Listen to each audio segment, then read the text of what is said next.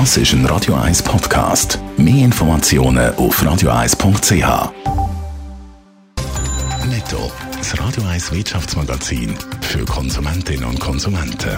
Adrian Sutter. Das Schweizer Telekom-Unternehmen Sunrise hat im ersten Quartal Gewinn und Umsatz können steigern. Der Gewinn ist um 6% auf 168 Millionen Franken gestiegen und der Umsatz um 3% auf 459 Millionen Franken, wie das Unternehmen heute mitteilt hat.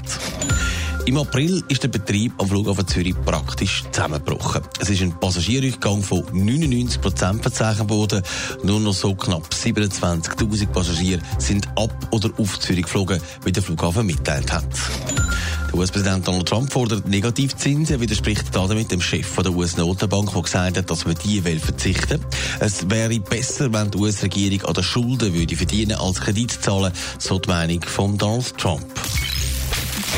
Wer im Moment Bewertungen liest und Kommentare bei Reiseplattformen wie Booking oder eBooker, der sieht sehr schnell, da liegt ein Haufen Ärger in der Luft. Adrian Sutter, abgesagte Reise, annullierte Flüge und viele rennen offenbar um Geld nach. Was ist los?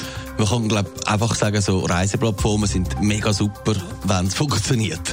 Aber wie es funktioniert nicht, und das ist jetzt ja seit Wochen der Fall.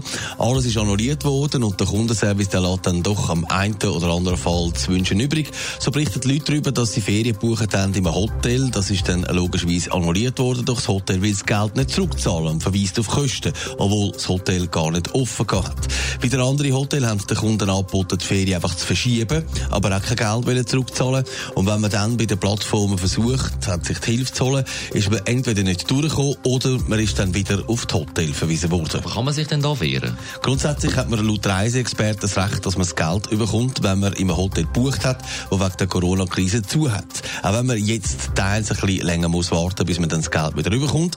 Und man kann auch die Reiseplattformen verklagen. Allerdings haben die ihren Sitz meistens im Ausland und das dürfte dann ein bisschen komplizierter werden. Das Gleiche gilt übrigens auch für annullierte Flugreisen. Auch da müssen wir Gucci offenbar nicht akzeptieren, sondern hat das Recht darauf, das Geld zurückzubekommen. Und erst recht muss man nicht für einen Flug zahlen, der nicht hat können stattfinden Netto, das Radio 1 Wirtschaftsmagazin für Konsumentinnen und Konsumenten.